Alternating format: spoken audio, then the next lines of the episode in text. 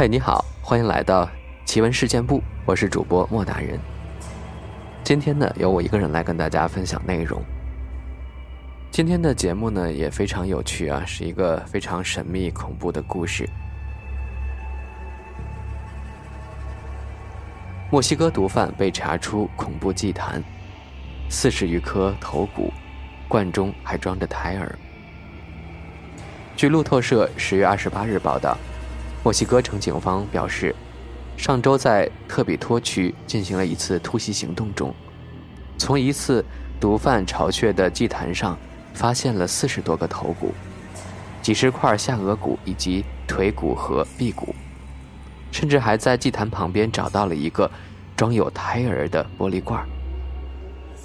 而墨西哥城政府发表的一份声明中表示，其中四个头骨被镶进了这个祭坛里。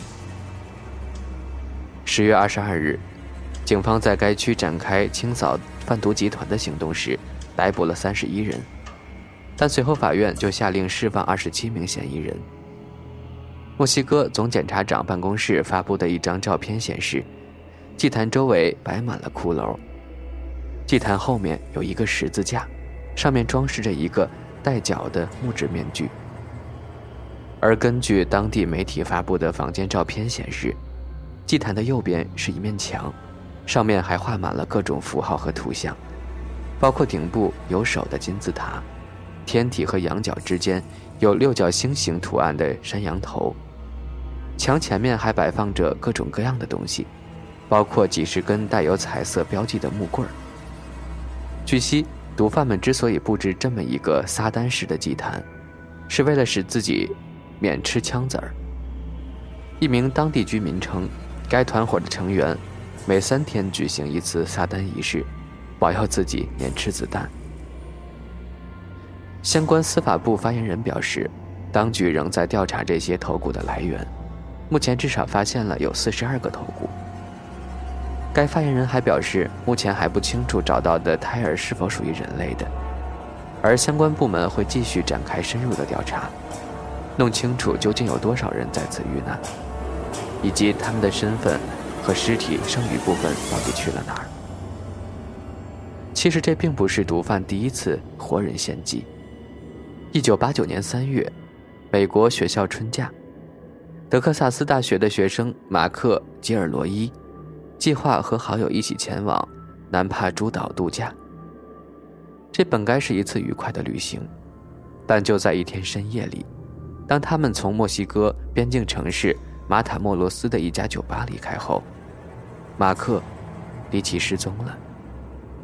他究竟去了哪儿？四个星期之后，警方找到了马克，但此时的他身体已经四分五裂，头盖骨在一口黑色大锅中被发现，同龟壳、马蹄、鸡头、羊头、人肢、兽骨等一同煎煮，躯干则被肢解后掩埋。脊柱上还缠着电线。很明显，马克在生前和死后都遭到了残忍的虐待，看起来像是某种仪式的祭品。事实上，马克不仅死得很惨，还很冤。因为当晚犯罪分子原定的祭品在死前没有大声尖叫，不符合仪式的要求，于是马克变成了临时被抓来的替罪羊。可怕的祭祀仪式。血案现场是一座名叫圣埃伦纳的废弃农场，警察在那儿找到了大量藏匿的毒品和枪支，其中包括三十公斤大麻，以及一口熬煮着血肉混合物的黑色大锅，里面就有马克的头盖骨。半融化的蜡烛，恶心的血肉混合物，浓烈的腐臭气息。各种巫术器具和见血的祭坛，一切都在向警察暗示，这里发生过一场可怕的祭祀仪式。更可怕的是，警方随后又找到了更多被肢解的人类尸体，数来数去整整二十七具。这些尸体都残缺不全，很显然生前都遭到了鞭挞、殴打、枪击、绞刑，甚至是火煮。他们和马克一样，都是一场场祭祀仪式的祭品。根据毒品和巫术两条线索，警方很快缩小了排查范围，真相也慢慢的浮出水面。在审讯了一百二十七名嫌疑人之后，将视线锁定在了毒贩塞拉芬·赫南德兹身上。他不仅仅是墨西哥毒贩赫南德兹家族掌门人的外甥，同时还是一名邪教的教徒。塞拉芬的落网过程十分荒唐，几乎可以说是自投罗网。他开车径直穿越警察设置的路障，随后遭到了逮捕。他的自信源于使用了一种能够隐身的魔法药水以为警察是看不见自己的。很快，塞拉芬供出了自己在九个月内参与的十五项谋杀案，其中就包括了杀害大学生马克。其犯罪动机是通过活人祭施展巫术，以确保毒品运输的安全。这桩连环凶杀案的主谋名叫阿道夫·德。杰西·康斯坦索，他不仅抓活人做祭品，用他们的各个部位举行祭祀，还要求祭品在死的时候必须尖叫，声称只有这样才能够确保巫术的效果。当然，塞拉芬的隐身药水也正是来自这位教父。塞拉芬向警方供述了马克的遇害经过。当晚原定的祭品由于死前没有尖叫，不符合康斯坦索的要求。他便命令塞拉芬去抓回一个，结果就把这个美国学生抓来继续仪式。于是，金发健壮英俊的大学生马克就成了牺牲品。仪式的过程非常血腥，由大祭司康斯坦索向邪神呈上祭品。他用刀劈开了马克的头盖骨，取出大脑，接着又剖开胸部，挖出心脏。之后，将这些东西连同肺和睾丸一起放进锅里煮，再将熬出来的汁液分享给教徒们享用，称这样能够使他们圣化。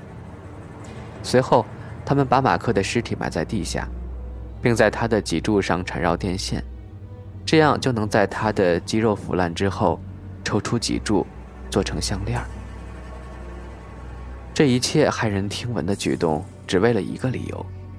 这样做可以让他们坚不可摧，甚至刀枪不入。教父康斯坦索，而在马克之前，康斯坦索和他的信徒已经残忍的杀害了十几个人，但由于受害者都是妓女、流浪汉、毒贩，所以逃过了当地警方的视线。直到这一回，他们杀害了大学生。那么，凶手康斯坦索究竟是一个怎样的人呢？一九六二年，他生于美国迈阿密。据说他的母亲就是一名女巫，常常用无头的鸡羊对邻居下咒。十八岁时，母亲送他去学习黑魔法。他用从坟墓里偷来的尸体进行献祭，学习如何利用邪念获得力量。一九八三年，康斯坦索自创教派，这是一个混合了各种宗教元素的大杂烩。他用自己的洗脑术吸引了大批的信众，不仅包括商人、毒贩、黑帮分子，还有社会名流以及政界人物。这些人为他带来了可观的财富。据悉，他在墨西哥城拥有豪宅和香车。在所有信徒中，最狂热的是他的女友，萨拉·德雷特。他白天是彬彬有礼的大学生，一到晚上就变身女巫，穿越边境。参加邪恶的祭祀仪式。警方称，在他参与一期活人祭时，曾亲自选定被害人，并将他丢在大锅中火煮致死。在萨拉的帮助下，康斯坦索不断壮大自己的邪教组织。他的信徒用烧热的刀子在手臂、胸口和背上烙下印记，以此作为象征自己头衔的徽章。当毒贩遇上巫术，随着康斯坦索的势力逐渐膨胀，他勾搭上了墨西哥毒贩赫南德兹家族。该家族靠毒品交易发家致富，但由于老大死于毒贩枪战，老二被抓，正面临着分崩离析的困境。就在这个时候，康斯坦索出现了。他声称施展黑巫术可以赐予他们长久的太平。于是他们在贩毒之前就举行活人祭仪式，相信祭品死前大声尖叫可以保护他们顺利走私毒品，甚至刀枪不入。但是天网恢恢，马克的失踪引起了社会的广泛关注，甚至上升到了美墨外交交涉的高度。世界各国纷纷报道，国际记者代表团暴增至二百五十人。马克的尸体被发现后，康斯坦索带着他的心腹逃到了墨西哥城。一九八九年五月六日，警察在寻找一位失踪小孩时，无意中撞见了康斯坦索。于是，警方派出一百八十人包围了他的藏匿所，双方还展开了长达四十五分钟的激烈枪战。最终，自知插翅难逃的康斯坦索命令手下人开枪，杀死了自己和他的情人。在这次围捕中，包括女巫萨拉在内十三名邪教成员都被抓获。他们最终被指控犯有谋杀、非法持有武器、毒品走私侵害。阴谋和妨碍司法公正等多项罪名。这个由康斯坦索领导的邪教集团被称为“马塔莫罗斯活人祭教”。可能有人耳闻过这个名字啊。